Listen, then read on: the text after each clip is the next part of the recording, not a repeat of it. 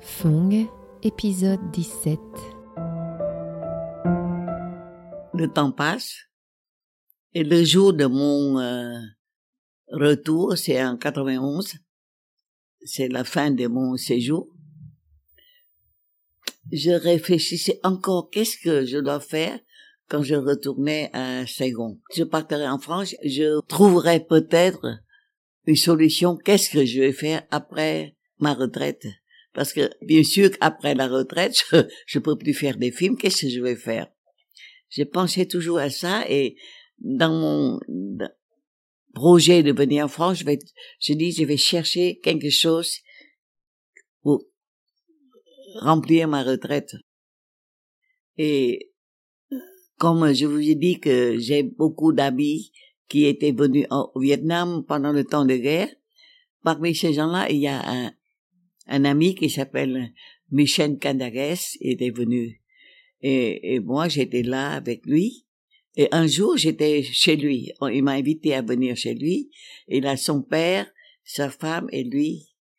Et j'ai dit, tu sais, je sais pas qu'est-ce que je vais faire, mais peut-être je veux faire une exposition de peinture à Paris parce que j'ai visité les musées de France et j'ai jamais vu une peinture neuve vietnamienne. Et je, et je pense que la France et le Vietnam a beaucoup de, de relations historiques ensemble, peut-être. Si je fais une exposition, ça va, ça va plaire ou non. J'ai demandé à Michel, à Jean-Michel. Et Jean-Michel, mais c'est bien. Et sa femme était Florence, elle a dit, oh, bah, c'est bien, il faut que tu fasses. Alors, nous trois, on a parlé, parlé sur le projet de faire une exposition de peinture vietnamienne à Paris en 91. Et je retournais à, ma maison de Saint-Sulpice. Et un jour, j'ai reçu euh, un appel téléphonique du, père de Jean-Michel. Il est, je sais pas, pas qu'il est un sénateur et le vice-maire de Paris. Je savais pas du tout. Il dit, Madame, euh, votre projet m'a beaucoup plu. C'est très bien pour les connaissances entre le Vietnam et la France. Et si vous voulez, je peux faire votre gestion à l'hôtel de ville du premier arrondissement, qui est situé aux quatre places du Louvre. je, pensais que je rêvais. Tout de suite, j'ai téléphoné au Vietnam en disant à mon fils, le troisième que vous avez vu là, j'essaye de faire une exposition de peinture vietnamienne à Paris. Il était, comment tu vas faire? J'ai dit, voilà, j'ai beaucoup d'aide, les amis sont là, et maintenant il faut que, qu'on choisisse les peintres qui vont plaire aux, aux Français.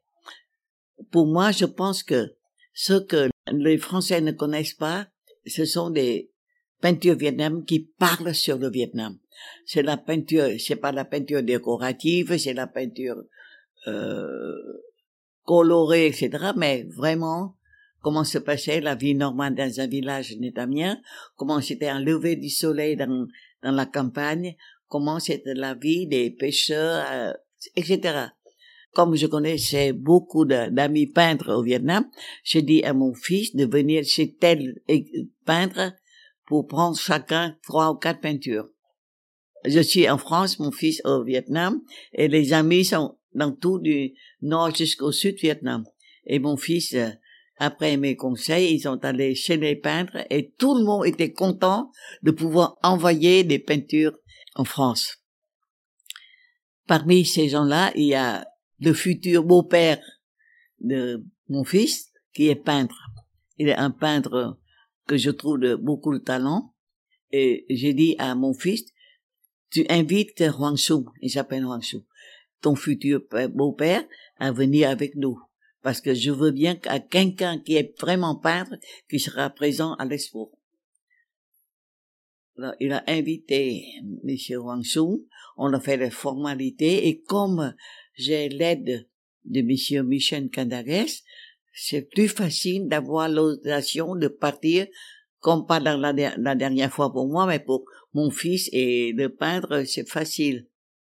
On a en tout quatre fois neuf, 36 peintures, et puis cinq grandes œuvres de Huang Su en lac, Et voilà, mon fils et M. Soum a regagné Paris au mois de d'octobre. Je octobre ou quelque chose, 1991. Heureusement que j'ai fait les quatre déjà fait au Vietnam parce que les quatre en Paris c'est impossible à acheter, à faire, c'est trop cher. Alors nous avons fait l'accrochage sur je me je pense que c'est la salle Marie-Antoinette ou quelque chose très grand, belle. On a fait des, exposer des peintures et, et Jean-Michel m'a aidé pour faire des, des affiches partout autour de la mairie du premier arrondissement. Et le jour de l'ouverture, nous avons invité Jacques Chirac. Ce était maire de Paris. Et comme Jacques Chirac s'intéressait beaucoup à l'art euh, oriental, il est prêt à venir. Et nous avons l'honneur de les recevoir dans notre première exposition de peinture.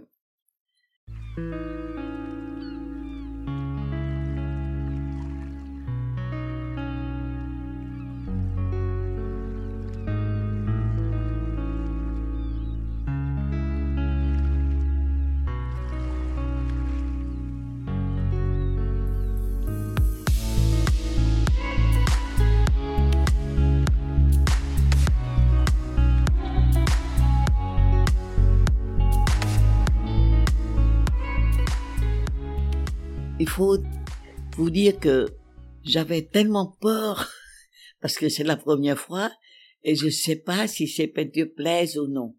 Et aussi, je pense que si je peux voir l'intérêt que portaient ces des visiteurs sur la peinture, c'est une bonne raison pour, pour faire une galerie au Vietnam. Imaginez-vous, le jour de l'ouverture, j'ai vu une file de plus de 200 personnes qui étaient devant.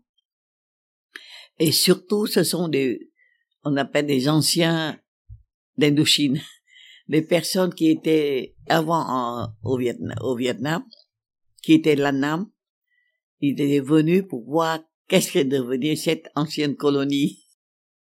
C'est très émouvant. Je vois un monsieur assez âgé qui se tenait devant une peinture euh, aquarelle. Elle dit, oh, je connais bien ces folies. J'étais là. Elle a, elle a appelé sa, sa femme ou ses personnes. Voilà, j'étais ici. Et un autre dit, voilà, ces gens-là ont un souvenir très, très perçant sur les paysages du Vietnam. Peut-être parce que ce temps-là, il était jeune, donc il était plein de, plein de, comment est-on, nostalgie pour ce pays. Pendant les sept jours de l'expo, tous les jours, il y a, il y a du monde. Et ils amènent leurs petits-enfants, expliquer qu'est-ce que c'est. J'étais ici, j'étais là. oui. Oh, j'étais plus que contente. Et en plus, j'ai pu vendre pas mal de peintures.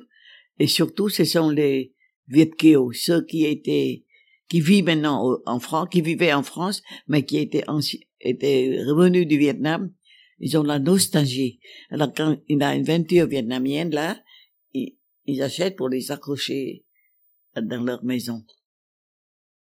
Je me rappelle encore une chose ce temps-là, parce que Huang Sung était très aimé euh, en, en, France, avec sa, sa façon de peindre d'une manière très, très traditionnelle, avec les, les couleurs magnifiques.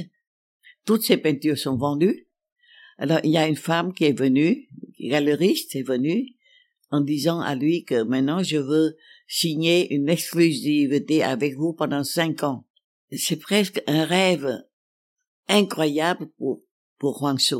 Un peintre vietnamien à peine connu est, est demandé par une galeriste d'être son représentant personnel à Paris.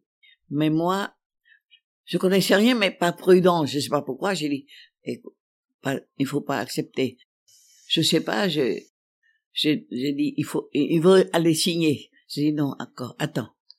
Non, j'ai vu la dame. J'ai dit, Madame, nous sommes très honorés que vous voulez signer une exclusivité dans toute l'Europe avec euh, ce monsieur le peintre, mais euh, je dois vous demander franchement, vous achetez chaque année, vous achetez combien, combien de tableaux de lui? Et Vous savez qu'est-ce qu'il a dit? Elle a dit environ 200 dollars. J'ai dit non, c'est pas possible. 200 dollars. Et pendant cinq ans, dans tous les pays de l'Europe, c'est trop, madame. Vous devez acheter 20 000 dollars, peut-être, le peintre sera d'accord. Mais 200 dollars, il n'a pas plus le droit de vendre dans aucun pays de l'Europe. Je pense que c'est un peu, c'est un peu triste pour lui.